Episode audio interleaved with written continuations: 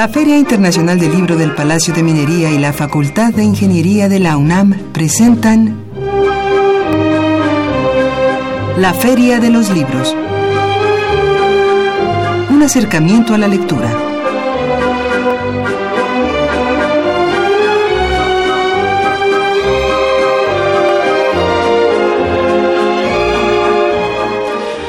Hola, ¿qué tal? ¿Cómo están? Muy buenas tardes. Tengan todos ustedes, sean bienvenidos a una emisión más de la Feria de los Libros. Gracias por iniciar semana con nosotros. Eh, mi nombre es Elías Franco, los saludo con el gusto de siempre y los invito a que nos acompañen los próximos minutos aquí en la Feria de los Libros. Eh, vamos a tener invitado, vamos a platicar de novedades editoriales. Por supuesto, tenemos nuestras acostumbradas secciones, pero antes de comentar de qué charlaremos y quién nos va a visitar en la cabina, eh, permítame recordar nuestras vías de comunicación. Eh, llámenos al 55 36 89 89. Nos puede seguir también a través de nuestra cuenta de Twitter en arroba feria libros. También los invitamos a darnos like y hacer comunidad en nuestro Facebook oficial. Nos encuentra como la Feria de los Libros. Eh, si usted no tiene posibilidad de seguir esta transmisión eh, de manera tradicional en su aparato eh, de radio a través del 860. Lo invitamos a hacerlo vía internet en www.radio.unam.mx y también extender la invitación a que visite la página oficial de la Filminería. la página es filminería.unam.mx para que usted tenga eh, todos los pormenores que la feria ya está preparando para el próximo arranque que tendrán el 20 de febrero. Estamos ya muy próximos al arranque de la edición número 41 de la Filminería, así que pues hay la invitación a acercarse a la página web y conocer todos los detalles que, la feria nos tiene preparado.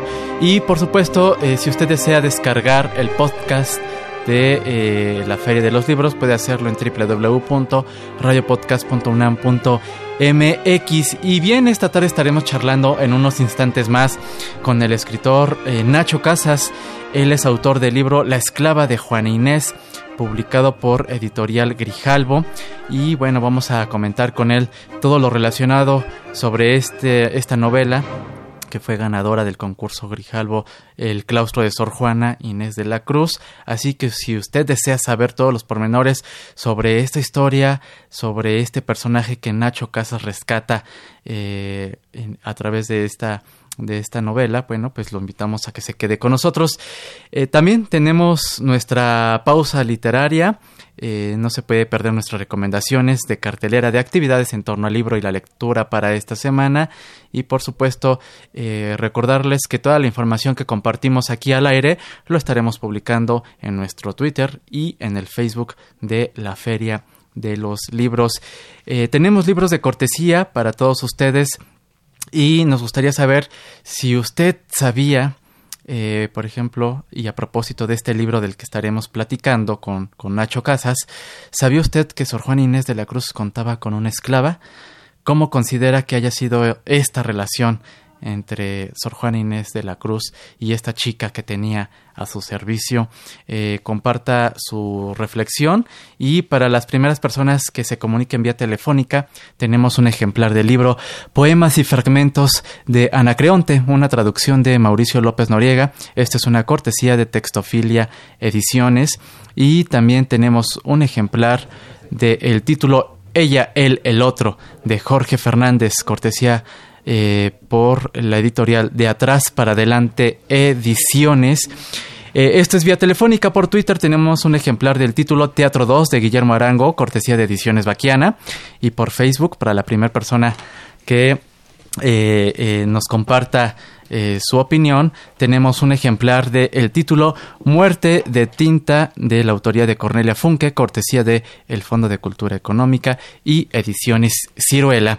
Y para todos aquellos que se hagan acreedores alguna de estas cortesías, les recordamos que tienen un plazo de 15 días hábiles para recogerlos en un horario de lunes a viernes de 10 de la mañana a 2 de la tarde y de 5 a 7 de la noche en el Departamento de Difusión Cultural aquí de Radio UNAM. Nos ubicamos en la calle de Adolfo Prieto número 133 en la colonia del Valle, así que ya lo sabe, eh, tiene 15 días hábiles para recoger estos libros de cortesía. Y bueno, pues les voy a recordar los títulos, poemas y fragmentos de Anacreonte, ella, él, el otro, de Jorge Fernández, eh, Teatro 2 y Muerte de Tinta.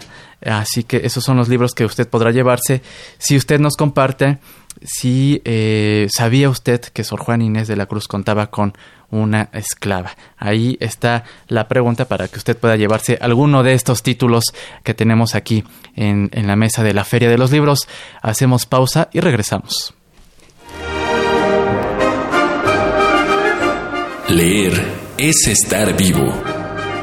La Feria de los Libros.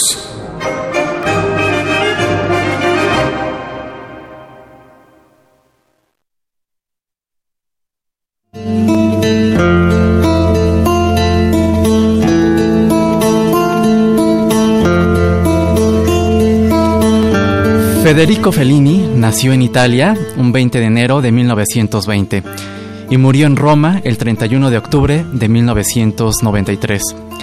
Artista apasionado del cine, al que lo insondable del espíritu humano y el sentido existencial de la vida guiaron cada una de las expresiones artísticas en las que incursionó. El irismo desmesurado de su obra exploró una simbiosis entre el mundo onírico y la realidad subjetivada. Los filmes La Estrada, Las Noches de Caviria, Ocho y Medio y Amarcord le valieron el reconocimiento de los premios de la Academia en cuatro ocasiones, en la categoría de Mejor Película Extranjera. Además, Federico Fellini obtuvo el premio Oscar honorífico por su trayectoria en 1993. En 1960 recibió la Palma de Oro por el filme La Dolce Vita. Eh, a propósito de su natalicio, pues vamos a escuchar un fragmento de una entrevista que le realiza Joaquín Soler Serrano a Federico Fellini allá por 1977 en una emisión que llevaba por nombre A Fondo. Escuchamos.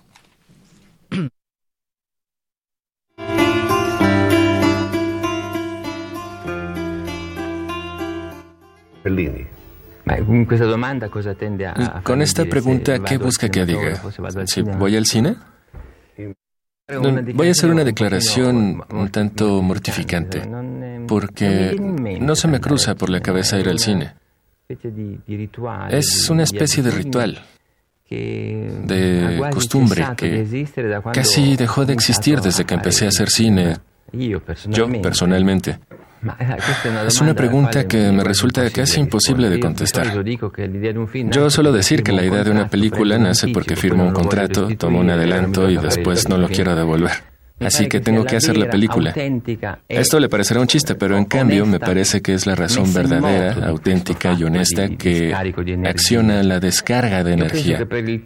Yo creo que para el tipo que se define como creativo, yo creo que para el tipo que se define creativo, el artista, digamos, por usar esa definición infame, y especialmente el italiano, creo que es muy estimulante, condicionante quizás por recuerdos ataviáticos, la imposición de una autoridad, en este caso el contrato con el productor. A mí me toman como director autobiográfico. Y debo decir que mi autobiografía está completamente inventada.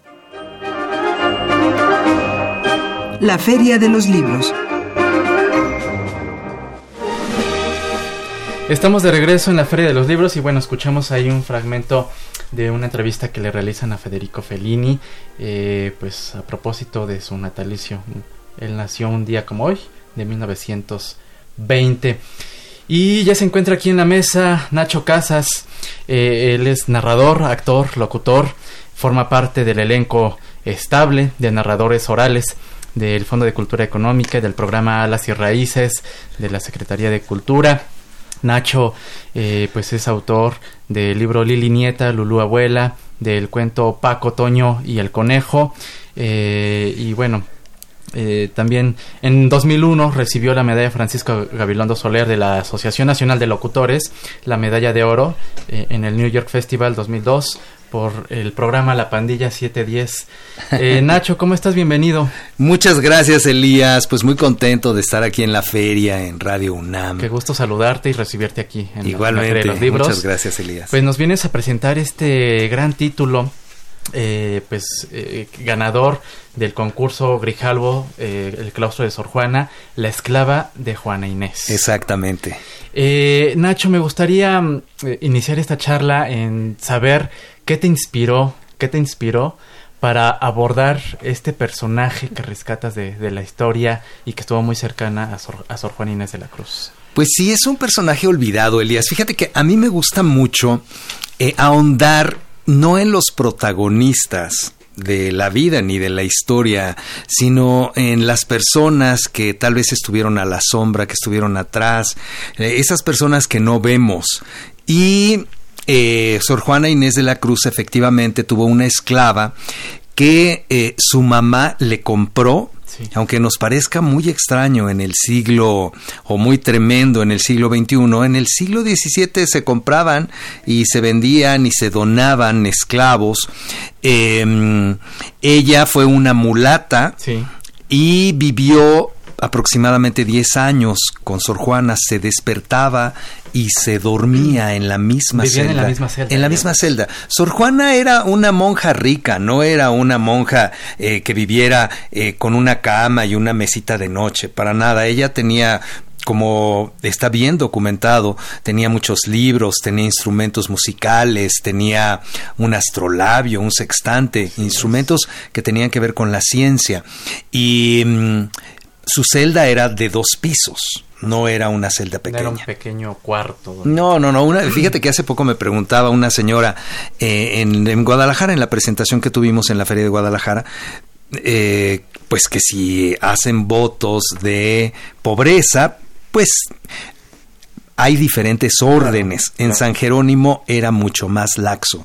Y finalmente, a mí me parece que Sor Juana sabía muy bien lo que quería y ella lo que quería era escribir. ¿no? Entonces, eh, esta esclava vivió cerca de 10 años con ella y al conocerla a través de Octavio Paz en Las Trampas de la Fe, eh, me parece que es un personaje muy interesante. ¿Cuál fue la trascendencia de esta chica mulata hacia Sor Juana Inés de la Cruz? Bueno, yo pienso... ¿Qué descubriste en esta investigación? Yo pienso que mm, como ellas vivieron juntas durante estos 10 años aproximadamente, Octavio Paz menciona que probablemente después haya tenido otras esclavas y también después se fue a vivir al convento su sobrina. Pero Sor Juana tiene unos versos de negrillos que seguramente recogió del habla eh, de esta esclava. ¿No? Em, los negros en el siglo XVII em, tenían pues un lenguaje particular para que no les hablara, no les entendieran ni los indígenas, ni los mestizos, ni los, españoles. Em, esto se llamaba reversina y por ejemplo en lugar de decir esclava, eh, dividían en sílabas, decían abaescla, por ejemplo, o Abaescle. Eh, en fin, Anahu, en vez de Juana, Anahu. Y eso después eh, derivó en lo que ahora es el reggae. Esas hablas de, los esclavos que tenían pues en todo el Caribe a donde llegaban estos barcos negreros portugueses cargados de, esclavos. Eh, Nacho, sabemos, haces una investigación, te documentas sobre este personaje. ¿A qué reto te enfrentas al momento eh, de sentarte y de empezar a construir esta historia? ¿Qué aspectos de la documentación que realizas trasladas a esta historia? Bueno, eh, uno de los retos más importantes fue darle voz a ella, porque la novela está escrita en primera persona. Entonces, eh, digamos, que la, la, voz del autor no permeara en la voz de ella, del personaje, eh, mantener su mirada todo el tiempo, que es una mirada a ras del piso, es una mirada eh, de la gente de a pie, no es la mirada de los estudiosos ni ni la, mirada de los virreyes o de la iglesia. Ella salía y caminaba entre el lodo, pero de la misma manera también veía las calles de agua, veía Culhuacán, que era un lago todavía, veía la acequia real, eh, veía la calle de Plateros, por ejemplo, eh, la ciudad se extendía hacia lo que ahora es el portal de Santo Domingo, por ejemplo, ahí estuvo el primer eh, cirujano que curaba de barbero, era una suerte de médico. Entonces ese fue un reto, centrarme en ella y que todo fuera su punto de vista. Claro. Eh, estamos platicando con Nacho Casas, eh, autor de este libro, La esclava de Juan Inés. Eh, es un título que obtiene el premio Grijalvo, el claustro de Sor Juana Nacho. ¿Qué te parece si vamos a escuchar un poco de música y regresamos para seguir platicando sobre esta historia. Eh, me gustaría que dieras brevemente, así, eh, y no, y no, no, por supuesto, no spoilear eh, tu novela, pero para que el público se antoje más y se acerque a las librerías, que nos platiques cómo, qué es, cuál es la historia así de, la, de esta chica con Sor, con Sor Juan Inés de la Cruz. Claro que sí, con mucho Vamos a música, regresamos con más aquí en la Feria de los Libros. Pausa literaria.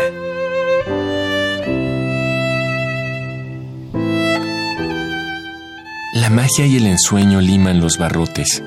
La poesía llora en la punta del alma y acrece la inquietud mirando nuevos muros, alzados de misterio en misterio, entre minas de mixtificación que abren sus heridas con el ceremonial inagotable de alba conocida. Todo en vano. Dadme la llave de los sueños cerrados. Dadme la llave del naufragio. Dadme una certeza de raíces en horizonte quieto un descubrimiento que no huya a cada paso. Dadme un bello naufragio verde.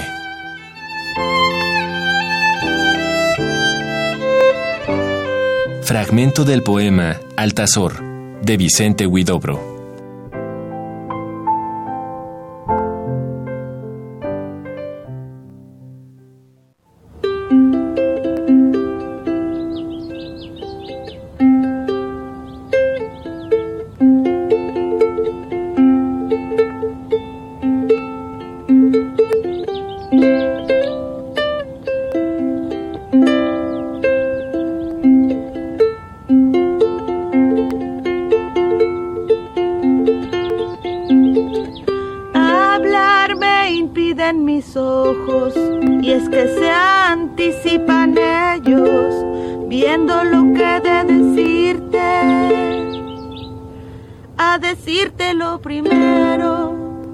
Oye la elocuencia muda que hay en mi dolor sirviendo, los suspiros de palabras, las lágrimas de conceptos, miro la fiera borrasca que pasa en el mar del pecho, donde esos sobran turbados mis confusos pensamientos, ay mi bien, ay prenda mía. Estamos de regreso en la Feria de los Libros, escuchamos nuestra pausa literaria y nos ligamos con un poquito de música a cargo de Leticia Servín. Escuchamos un fragmento de esta pieza que lleva por título La Fiera Borrasca. Continuamos esta charla con Nacho Casas a propósito de la esclava de Juan Inés. Nacho, si nos pudieras compartir brevemente, no sin, sin quemar, por así decirlo, eh, ¿De qué va esta historia entre eh, Sor Juan Inés de la Cruz y esta chica que tiene pues a su servicio? Pues es una historia de iniciación. Eh, esta mulata nace en Yanga, en la ciudad de Yanga, en el pueblo de Yanga o ciudad, ahora, pero en aquel momento pues era un caserío y era el único lugar libre para los, para los negros en la Nueva España. Por alguna circunstancia, a ella la expulsan y eh, junto con otros dos personajes eh, viene a la muy noble, leal e imperial Ciudad de México, que así se llamaba, y eh, aquí la mamá de Sor Juana la compra, se la lleva a su hija a San Jerónimo, y allí Sor Juana le la invita, le pide que aprenda a leer. Muy bien. que y ella no quiere, mi personaje no quiere. Si quieres les leo un pedacito. Adelante, adelante. ¿Te parece bien? El primer capítulo se llama Sangre de Tuna y no crean los radioescuchas que es toda seria y solemne. Mi personaje es una pícara, está más loca que una cabra. Entonces ahí les va el primer capítulo. Desde que llegué aquí, la madre poeta se empeñó en enseñarme a leer, pero yo con poco seso me negué a conocer las letras. Grité, ¿por qué? ¿Para qué? Escupí sobre el papel y corrí a esconderme para que no me encontrara. Habló en voz alta sin saber dónde mero estaba yo y contestó palabras que no hallé entendimiento. Para que puedas oírme con los ojos, para que menos ignores, para sepa cuánto más. Al poco, rebelde y arisca tronché las plumas, las aventé por el ventanal que da a la calle verde y regué la tinta por toda la celda. La madre se volvió furia, dijo que las necesitaba, que la tinta costaba dineros y esfuerzo, que era difícil de conseguir. Mentó que no podía dejar de escribir un solo momento y gritó que mi conducta era un estorbo en su vida. Su vida, que eran letras, libros y palabras. No lloré. Tenía ganas de correr, de salir, huir del frío de este mendigo convento. Traté, traté, de hacerlo, pero no pude. Algo de mí quería seguir con esa madre tan diferente a las demás. Agua y pan duro fueron mi castigo. Días después, ya pagada la deuda, todavía encanijada pero tranquila, la madre me explicó la razón de conocer lo que las letras juntas dicen, hallar el significado de las palabras, el misterio de una frase, el secreto de un verso. Pues así inicia y ya después ojalá que le echen una. Claro, por supuesto. Y ahí, por supuesto, nos das la bien la entrada. Ella sabía, o sea, no, no identificaba, pero sabía que quería estar con Sor Juana. Quería estar con Sor Juana.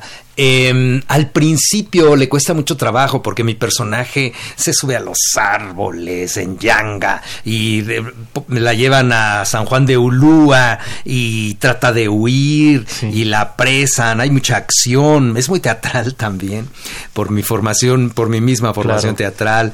Y mm, después en San Jerónimo, pues allí con la guía de Sor Juana, eh, aprende a leer y aprende a nombrar. Porque imagínate, Elías, eh, si tú naces en un pequeño poblado eh, y llegas a la Ciudad de México, a esta ciudad que era una belleza, con las calles de agua, la catedral que estaban construyendo en el siglo XVII. Nosotros creemos que todo siempre ha estado allí, pero en el siglo XVII la catedral metropolitana solamente tenía una torre. Una torre. Entonces eh, ella empieza a nombrar, empieza a ver, se hace amiga de algunas monjas, enemiga de otras, como somos los seres humanos. Claro, claro. Nacho, pues el tiempo se nos está terminando, pero antes de cerrar esta charla, para todos aquellos que quieran eh, tener más detalles, presentas esta novela esta semana. Sí, el próximo jueves a las 19 horas en el Auditorio Divino Narciso, el Divino Narciso.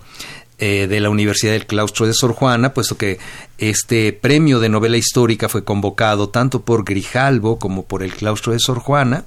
El maestro Víctor Gabriel Sánchez, que es un compositor muy notable, compuso una cantata para mezzosoprano, eh, orquesta de cuerdas, eh, jarana y percusiones. Entonces va a estar muy lindo. Va a estar Ana García Bergua, Eduardo Antonio Parra, Carmen Beatriz López Portillo, Rafa Tobar eh, y López Portillo y también pues eh, me van a dar una medalla que se llama José López Portillo y Rojas. El eh, López Portillo y Rojas fue un escritor notable que tiene cuentos, que tiene novelas, que tiene diarios de viaje y que merece ser conocido y leído mucho más de lo que es. Perfecto, la cita el próximo 23 a las 19 horas. En el Divino Narciso de la Universidad del Claustro de Sor Juan. Nacho Casas, muchas gracias por haber estado aquí en la Feria de los Libros. Una felicitación por esta entrega. Estaremos atentos a tus futuros proyectos. Muchas gracias, Elías. Gracias a Radio UNAM. Muchas gracias. Gracias a todos ustedes por habernos acompañado.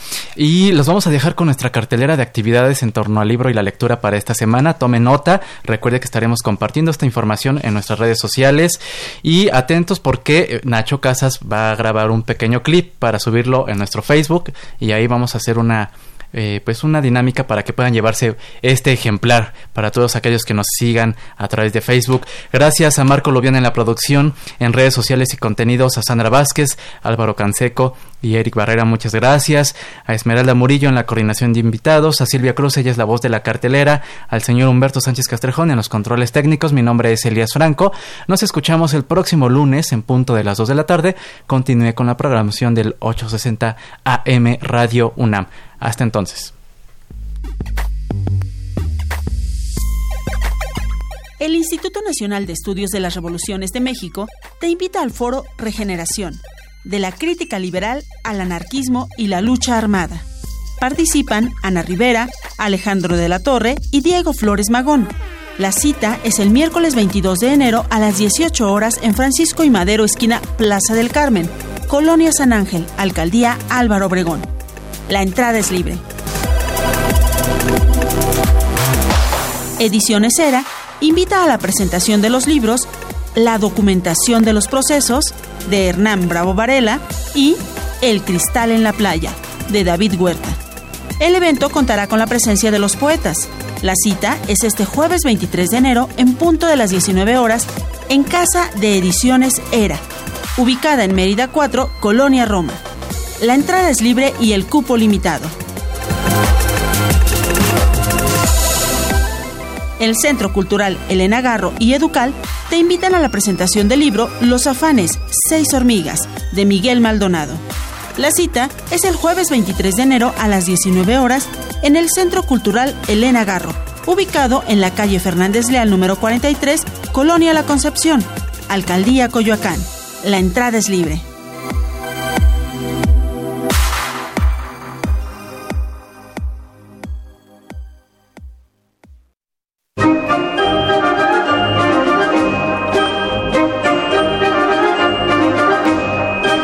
Feria de los Libros. Un programa de la Feria Internacional del Libro del Palacio de Minería que organiza la Facultad de Ingeniería en coproducción con Radio UNAM. Idea original Fernando Macotela.